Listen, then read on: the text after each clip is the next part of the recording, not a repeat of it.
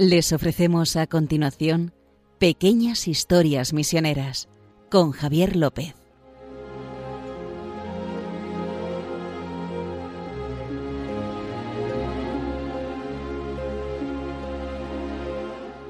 Hola, estamos aquí un día más con ustedes en este programa Pequeñas Historias Misioneras que desde las obras misioneras pontificias pues les contamos estas pequeñas historias, anécdotas de la misión de esa forma desenfadada que tiene nuestro amigo justo de contarnos nuestras cosas que está aquí con nosotros. Exactamente. Son, bueno, tanto como desenfadadas, entretenidas, tanto para, para los oyentes como para nosotros porque vamos sacando del baúl, ¿verdad? Era por no decir divertidas, para que la gente se piense que son, vamos sacando del baúl historias y, como saben los que siguen este, esta serie, estamos ahora en, con a hombros de gigantes. Eso es, lo hemos dicho muchas veces que estamos este año a hombros de gigantes en las obras misioneras pontificias porque celebramos un montón de centenarios.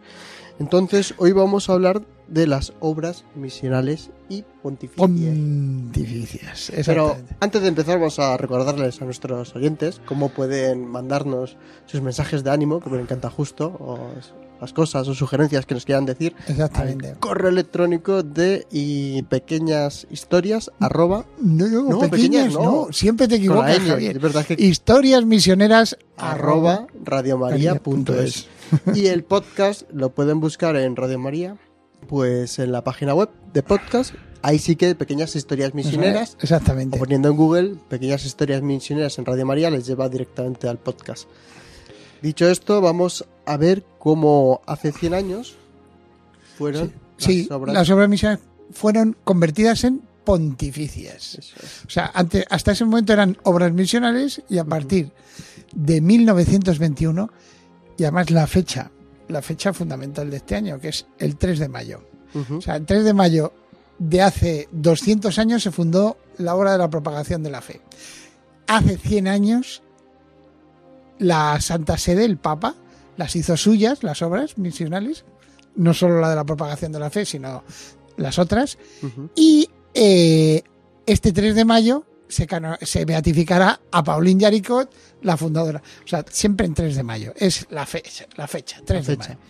Y bueno, pues eh, comenzamos. O sea, de, eh, Paulina Yaricot, cuando fundó la obra de la propagación de la fe, y también los otros fundadores de las otras, de las otras obras eh, tenían muy claro que tenían que ser universales. O sea, lo que caracterizaba estas obras es que se intentaba ayudar a todos, que es lo que sigue caracterizando a las obras misionales pontificias. O sea, como saben, eh, el dinero que se da para las obras misionales pontificias, el día del Domun, el día de la infancia misionera, el día de San Pedro Apóstol, de las vocaciones nativas, pues literalmente se divide entre todos los hijos. Así de.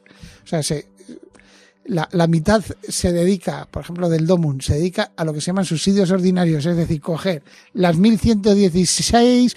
Bueno, acaba de hacer el Papa una nueva, 1117, desde este año tenemos una más que de atender. 1117 diócesis, que ahora se llama el Papa iglesias nuevas en los territorios de misión. Y entonces se divide como haría un padre de familia. Si somos son cinco hijos, pues coges el puchero y vas repartiendo a los cinco. Si son seis, pues seis. A menos tocamos, ¿verdad? De forma equitativa. De forma equitativa. Y entonces, pues este, esta vocación de universalidad, Paulina, en cuanto fundó eh, la, obra de la propagación de la fe, pues pensó ponerla a disposición del Papa para que no fuese una cosa local. Él ya la había fundado en Lyon y no quería quería que tuviera esta vocación de universalidad, de llegar a todos y que colaborasen todos, como hacemos en... ¿Pero quieres decir que Paulina eh, quiso ponerlo a, disposición del Papa? No, no, no, quiso que el Papa diera su bendición para que tuviera ese toque de universalidad. ¿Por qué? Porque el Papa lo que da a, o sea, la figura del Papa en la Iglesia Católica es, lo que da es el signo de catolicidad. O sea, nos da una casi una prueba física de la catolicidad. Y de hecho se fue a ver al Papa. Ah, se fue a ver al Papa. Sí, se fue a ver al Papa a Roma eh, en 1835. Además es muy gracioso porque, gracioso entre comillas, porque el Papa la retuvo. O sea, fue, eh, fue a Roma, se hospedó a todo esto en la, una casa que acababan de acababan de fundar las, las hermanas del Sagrado Corazón de Santa Sofía Barat, otra santa amiga de Paulina Yaricot, Vamos fundadora sumando. de la. o sea, pues, Vamos sumando. otra, otra santa. Entonces, eh, el- no, acaban de fundar la comunidad allí en un antiguo convento de los mínimos eh, y, y- y entonces pues se hospedaba con ellas, con, las, con estas hermanas francesas, que todavía están allí, en, en Trinitada y Monti, si uno va a Roma. Entonces, eh, fue a decirle al Papa, mira eh, la idea que tengo. El Papa, que había sido prefecto de la Congregación de Propaganda Fide y las misiones, la- el Papa de aquel entonces era Gregorio XVI, y las había reestructurado después de todos los ajetreos de la Revolución Francesa y las guerras napoleónicas, todavía quedado hecho un cisco. Entonces, este papa, antes de ser papa, las arregló. ¿No? Puso nombramientos eh, que, que no había habido de obispos en misiones, y mandar ayudas, etcétera, informes, etcétera. Todo lo puso muy bien. Y entonces el tema de las misiones lo tenía en el corazón cuando se presentó esta francesita, porque no te- este- mil- 1835, pues eso tenía 36 años la francesita. no, era muy muy joven, pero era jovencita. Aunque ya para esa época iba, Sí. de- quiero decir, humilde, ya había... Pero se presentó con obra. 36 años, eh, como habían estado las misiones, también ella hecha un cisco. Estaba muy, muy enferma. Y, y el Papa le dijo, está venido, pues yo creo que a, a decirle, dejo la obra de la propagación de la fe para que dé usted su bendición y adiós.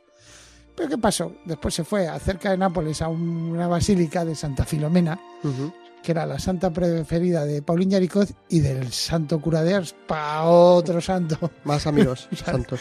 Santa Filomena, fue a la basílica, el Papa no la quería dejar, decía, es que esta no llega. Nápoles está relativamente cerca, pero con carruaje y tal, esta no llega. Pues fue allá y milagrosamente, en nada, en, en una semana, diez días, volvió fresca como si no hubiera pasado nada. Y el Papa se quedó tan, tan impresionado porque la había, estado, la había recibido en audiencia que dijo, a ver, esto no puede ser, esto es que se habrá tenido... Lo, eh, eh, eh, lo que habrá pasado es que se ha recuperado antes de morir, ¿no? Que mucha gente pues, recobra la salud, tiene un E Una de- subida antes de caer, la voy a tener aquí, la tuvo como seis o siete meses por allí si acaso. ¿no? Y también porque eh, eh, se había quedado impresionada de, de- eh, impresionado el Papa Ujú. del ardor misionero de esta mujer y de la, de la profundidad de nuestra querida casi ya beata, ya beata, Queda el 3 poco. de mayo Queda nada, de, ¿eh? de Beata Paulina Yaricot. Entonces se quedó ahí. Y después volvió varias veces, en 1839, 1856. De hecho, en una de estas visitas, Pero siempre iba a audiencias con el Papa. sí, porque, o sea, eh, eh, eh, encomendó prácticamente la, la- la obra de la propagación de la fe, no tanto a que el Papa la, la dirigiera o mandara sobre ella, sino. Que el Papa fuera consciente de que siempre estaría, tendría a la hora de la propagación de la fe ayudando a las misiones, que como dice el Papa Francisco, es preocupación, lo ha dicho en el mensaje del Domun, es su preocupación. O sea, el- eh, eh, eh, la Iglesia Universal es la preocupación del Papa, pero sobre todo las nuevas iglesias. Y ahora le tenemos de jefe, no te Sí, digo sí, nada. sí, sí. Ahora, eso ya hablaremos en otra, En otra ocasión, pero en ahora. ocasión. Entonces, eh, y así fue como se hicieron eh, eh, este vínculo, vamos a llamarlo, vínculo con el Papa más que con físicamente con Roma, con el Papa. ¿Qué pasó? Que claro, pasa el tiempo y, y se van articulando diversas direcciones nacionales, ¿no? En, eh, o sea, com- Pero como de- hacemos ahora, de obras misionales, no Ah, pontificias. vale. Entonces, No, hombre, claro. claro. eh, por ejemplo, se está la de Lyon, que es la cabeza, la número uno, etcétera, y también sale en París, se hace la obra de la propagación en París. Y después eh, eh, hay, podemos hablar también de cómo se fundaron las obras misiones pontificias en, en Alemania, pero también en Alemania, en Aquisgrán, Aachen, en, eh, en Múnich y también en Holanda, Austria, etcétera. Entonces, hay una, vamos, como un despertar misionero en diversos Sí. sitios y, pero claro, todos tienen la misma dificultad. la misma dificultad, ¿cuál es? Eh, ¿Cómo ayudar universalmente a las misiones si nosotros, yo, yo vivo en Lyon, me entero de lo que pasa con los misioneros de Lyon o los que me escriban, Claro. ¿no? ¿Qué, ha- qué hago con, si quiero ser universal? Entonces, ya desde el inicio, de, de la fundación de la propagación de la fe, 18 fíjese, se funda en 1822 la propagación de la fe y a partir de 1832 desde Roma le pasan listas hasta León de, de los obispos, las diócesis. Mira, estas diócesis son, las acabamos de fundar, esta, acabamos de mandar el primer obispo, no tienen Sí, nada. les da como informes, ¿no? a Sí, Roma una de lo... como de forma de- muy parecidas a las listas que tenemos nosotros ahora de los diócesis de territorios de misión, Ujú, que ayudamos aquí en las Ujú. obras misionales, ujú, para que no se olvide ninguno. ya. Entonces, claro, le daban información. Era un- y así intentaban cubrir las cosas, ¿no? Pero claro, eh, era muy difícil. Muy O difícil. sea, porque, claro, eh, eh, o sea, si quieres ser universal. Entonces, se pasaron 100 años más o menos viendo, viendo cómo, cómo hacer que fuese eh, que el carisma este de universalidad que habían tenido tanto la obra de propagación de la fe como infancia misionera, como la obra de San Pedro Apóstol, eh, todos, todos los fundadores tenían este afán de universalidad de llegar a todos, con las vocaciones, con los niños, con, con, con el donativo misionero, pues eh, eh, estuvieron 100 años así viendo, y entonces ya fue el Papa Pío XI, en 1921, o sea, 100 años después, cuando con un decreto que se llama Romanorum Pontificum, eh, un, un motu propio, que se llama, que es el documento, hace que, que las, obras, las obras que hasta ese momento eran obras misionales y particulares se vuelvan pontificias. O sea, las coge como estas son de la iglesia. Por eso cuando ustedes escuchen obras misionales, el pontificio es de la iglesia. Pero tengo yo una duda, ¿eh? ¿Es 1921 o 22? Que es... Perdón, me- me- es, no, el- o sea, en 1922. acabo Ah, vale, vale, vale. Que me como metió. te he visto decirlo Se me ha dos ido veces. el- Digo, 22. 22. Siempre 22, siempre. Perdona. Los dos patitos, siempre. Perdona. 22. Vale, era para que la gente nos, nos estuviera Nos escuchando. Son 100 años redondos este año. Y hoy vamos a contar, justo nos va a traer también una anécdota de la, de la música. Sí, como, como se hacen pontificias, yo creo que la música que vamos a traer es, es la marcha pontificia, el himno de la Santa Sede. ¿Qué, ¿Quién le puso música? ¿Quién fue? Pues el que le puso música fue un tal Gounod. ¿Le suena el Ave María de Gounod? Pongan, si tiene alguna duda, si lo, pueden buscar en Google, Ave María Gounod. Pero cuando termine el programa, ¿eh? Ave María. Pero no Pues cuando, cuando acabe el programa. Bueno, ¿quién era este señor? Pues este señor era el organista de Lagout de- d'Ivac, de donde están las misiones extranjeras de París. Mm, O sea, que tiene mucha relación con los misioneros. Los misioneros Claro. que salían hacia China, ¿se acuerdan que tuvimos un programa que era eh, salió Perbuar, ujú. ese misionero que Santa Teresita del Niño Jesús tenía su imagen en, el- en su libro de oraciones Ujú. pedir- y que murió en Wuhan ahogado, asfixiado y que, y que los cristianos de, católicos de Wuhan durante la pandemia lo invocaban por eso de Por la asfixia. asfixiarse. Eh, hablamos. pues eh, eh, Perbuar y los misioneros que se partían, lo, último que escuchaban en, en la misa de envío era el órgano tocado por Gounod, por el de la el Ave María, y el que le puso música a la marcha pontificia que ahora escuchamos.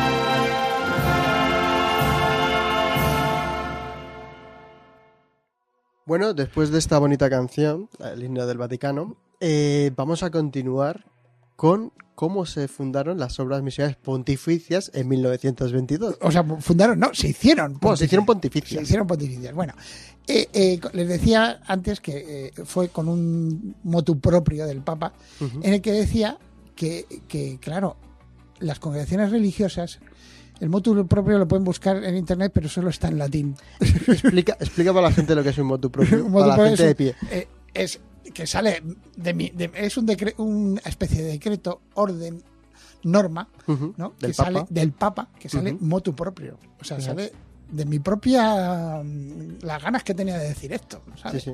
Más o menos se entiende, pero para que la gente lo sepa. Entonces saca el documento y, eh, y explica en ese documento que te- tiene dos cosas que hay que tener en cuenta.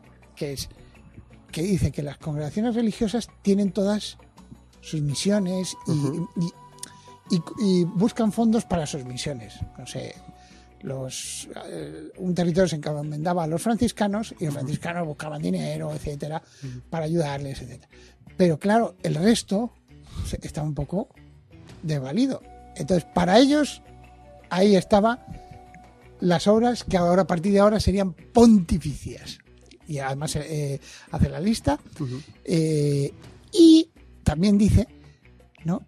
que es la mejor manera de tener el tema organizado, el tema de las necesidades. Aquello que decíamos que mandaban la lista de misiones a, a Lyon y después a. París y después a Aquisgrán, pues ahora no. Ahora ya las vamos a hacer Roma. romanas, vamos a apoyarlas y van a tener acceso a toda la información que tiene la Santa Sede. Que eso es muy importante. Porque ¿qué necesidades hay? Pues las que te están llegando, hijo mío, que, que tú vives aquí en Roma. Y entonces, pero claro, para organizar esto, eso es la idea del Papa, ¿no? Que lo hace. Eh, eh, pues necesito a alguien.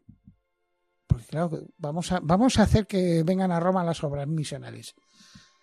Pues mandó entonces a un monseñor que estaba en la, en la curia romana, eh, un tal Roncalli, que ya hemos hablado de él, Ten- Tenía carne, tenía carne misionera. Sí, eh, que sería San Juan 23, ¿no? lo mandó a, a visitar Europa para ver cómo coordinar el, el paso a, a Roma.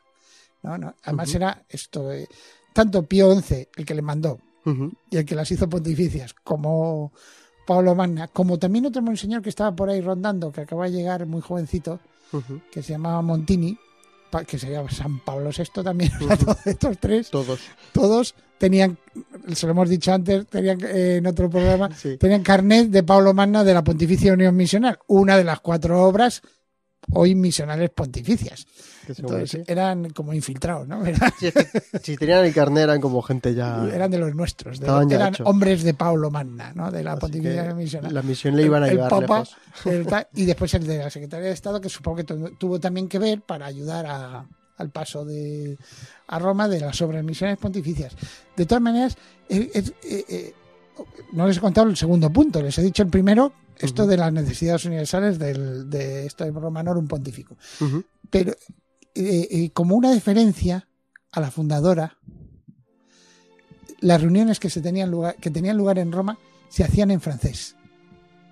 Sí, he, comprobado este, este, o sea, durante muchos años las reuniones no se hacían en, en italiano, por ejemplo, que ya que estaban en Roma, oye, hablar, no, las hacían en francés y, y lo hacían, eh, he visto una nota que que lo hacían como una especie de homenaje a la labor de Lyon.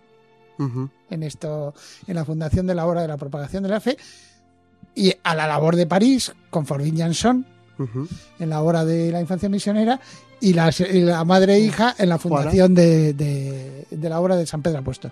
Pero el segundo punto que les quería contar es que eh, eh, este, este motu propio, esta cosa que me sale, y os voy a, voy a mandar un decreto pa- para hacer las pontificias, contiene los primeros estatutos pontificios de las obras misionales pontificias, de la obra de propagación de la fe sobre todo. Eh, que es que es una cosa un poco extraña. O sea, de- el Papa manda un de, hace algo y enseguida saca unos estatutos debajo que, que es como decir, es que, o sea, es que quiero que sean pontificias de verdad. O sea, les, les monto el estatuto. ¿Te imaginas el Papa diciendo, voy a hacer los estatutos de mi club, ya que tengo, mi- ya que tengo aquí el carnet, para que lo sepáis todos? Así fue como se hicieron pontificias. Pero ¿qué pasa? Otra fecha muy importante es 1926, porque, vale, Pío XI, ah, eh, que es el, el Papa de las Misiones por todo lo que hizo, eh, Pío XI en 1926 instituye como una fecha que, hay que, que se tiene que guardar en todas las par- en toda la iglesia mu- de, católica en el mundo el Domum, el Domingo Mundial de la Propagación de la Fe. ¿Y cómo lo hace? Pues coge, su, están en una audiencia de estas de los papas y se quita el solideo, el- ya saben, la- el, el casquito este que llevan los obispos, para los que no lo sepan, se llama solideo. ¿No? Se, Está bien se que lo expliques. y, y lo pasa por, por delante de todas las personas que había allí, pidiéndoles, Pero pidiendo dinero. sí, diciéndoles, me, me ayudan, me ayudan a, a mantener, o sea, a sostener el esfuerzo misionero de la iglesia, sosteniendo los, los territorios de misión. Eso lo hizo en una audiencia. Sí, sí, se quitó el solideo, lo pasó ahí. No sé, vamos, si- espero que le echasen eh, billetes, porque las monedas estas antiguas que he visto yo, por ejemplo, pesar, las de ¿no? 5 pesetas del año 1900, eso, eran gordas así No le grandes. entrarían ni cinco monedas No, no, ahí. no, pero era un gesto, la, la verdad es que un gesto hermoso, porque Sí. en el fondo, ¿qué es lo que también hacemos nosotros, Javier, aquí en las obras misionales pontificias? O sea, extendemos la mano como pobres que somos nosotros, vamos, los que trabajamos en esta, eh, eh, en- tenemos la, la gracia y, y- y- la infinita, el infinito regalo de Dios de trabajar en las obras misionales pontificias, pues lo que hacemos es extender la mano por los pobres que no lo pueden extender. ¿no?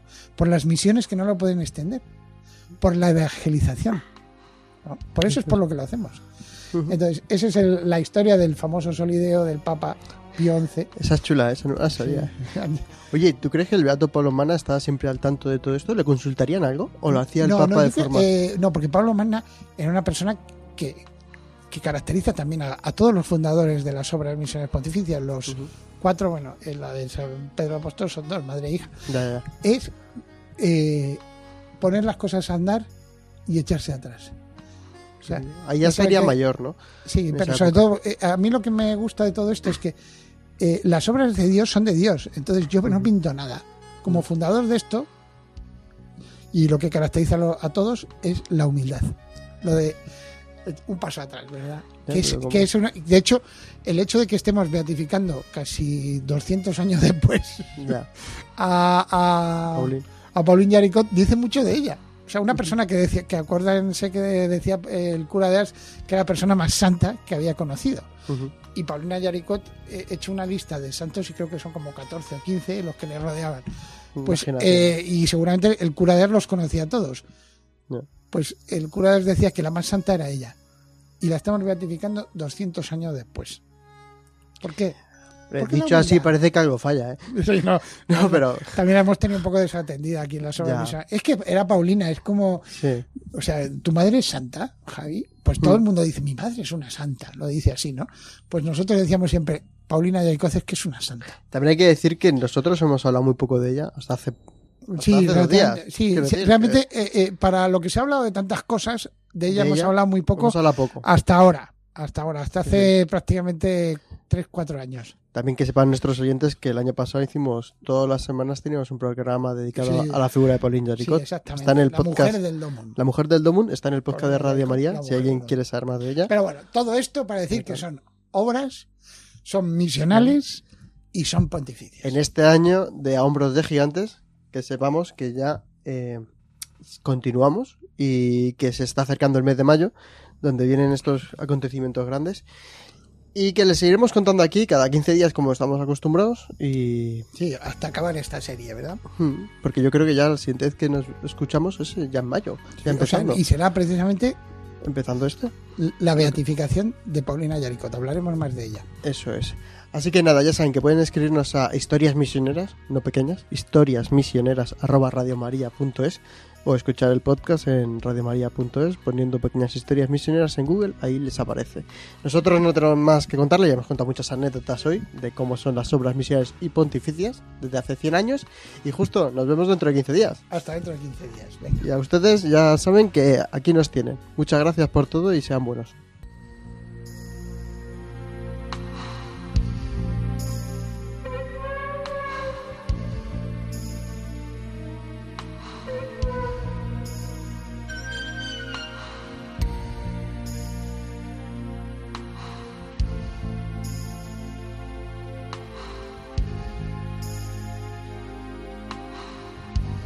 Han podido escuchar en Radio María Pequeñas Historias Misioneras, un programa dirigido por Javier López.